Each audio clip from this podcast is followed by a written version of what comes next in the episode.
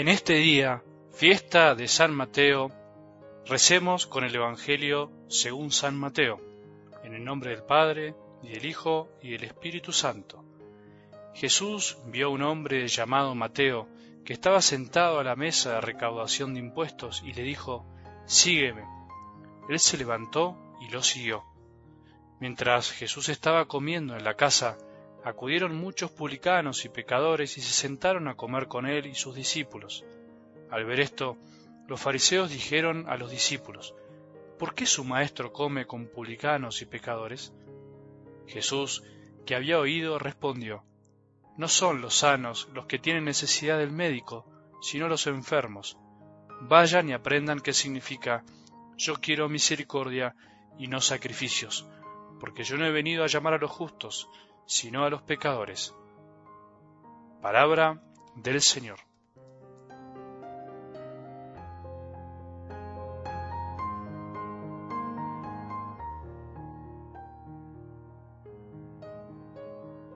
Qué lindo que es seguir día a día empapándonos con las palabras de Dios que caen del cielo, que nos vienen por corazones distintos que nos hablan de Él, que nos vienen por tantos medios, que brotan por todos lados, pero especialmente de la Biblia, lugar privilegiado para el encuentro con su voz, con su dulce voz que nos habla siempre al corazón, siempre nos quiere tocar las fibras más íntimas de nuestro ser, como por ejemplo, como lo dice el Salmo 118, que es un canto bellísimo a la ley de Dios, a la palabra que nace del corazón del Padre.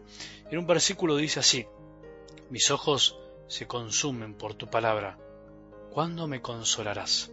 Es algo así como un reclamo a Dios, pareciera ser como un reclamo a Dios, ¿cuándo me consolarás? Sí, escuchaste bien, una especie de queja que surge incluso de la misma palabra de Dios. ¿Cuántas veces vos y yo nos sentimos así? ¿Cuándo me vas a dar ese consuelo que necesito?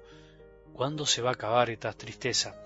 Por ahí vos ahora no estás necesitando un consuelo concretamente porque no estás pasando por nada malo, no te está pasando nada, pero por ahí otro sí, algún familiar, algún amigo, tantas personas que necesitan ser consoladas.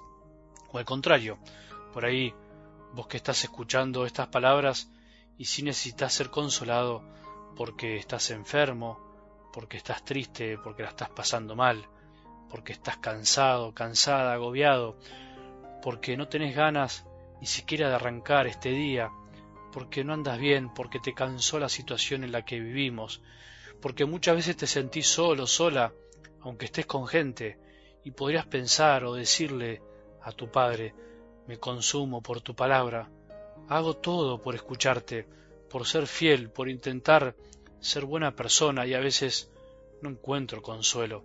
El consuelo parece que no llega más. ¿Cuándo me consolarás? Decile esto a tu Padre desde el fondo del corazón. No tengas miedo a reprocharle, entre comillas, a este Dios que es amor y humildad. Reprochale también con amor y humildad. Es lógico, es un sentimiento muy humano. Mira el cielo, mira una imagen y decirle a tu Padre, a Jesús, a María, ¿cuándo me vas a consolar?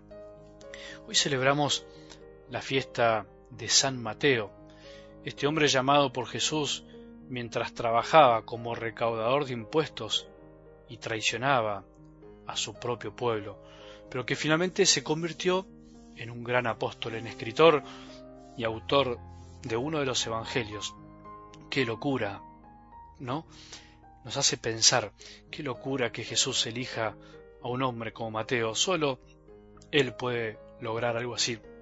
Quería hoy dejarte simplemente tres cosas para meditar con algo del Evangelio, para que vayas rumiando durante este día mientras el mundo sigue su curso y se olvida un poco de Dios. Quiero destacar tres actitudes de Jesús de esta escena tan cortita pero tan profunda. Primero, dice que Jesús ve. El Evangelio muestra que Jesús vio a un hombre, ve a Mateo en su trabajo, aunque era un trabajo indigno de alguna manera, lo ve mientras él trabajaba. Igual que a nosotros, nos ve sentados en la mesa de nuestras vidas, en donde nosotros hacemos nuestras cosas, en donde estamos cómodos y a veces haciendo la nuestra, cobrándole cosas a los demás. Jesús mira nuestra vida de un modo distinto. No le interesa tanto lo que pensamos y hacemos, sino lo que somos. Lo que le interesa es mirarnos y llamarnos para que nos demos cuenta que no podemos pasarnos la vida sentados en la mesa de nuestra mezquindad, de nuestro egoísmo, viendo la vida detrás de un escritorio, recibiendo a los demás con distancia, poniendo barreras. Es la imagen del egoísmo, de la búsqueda de nuestra propia realización, pero no de una realización que mira a los demás.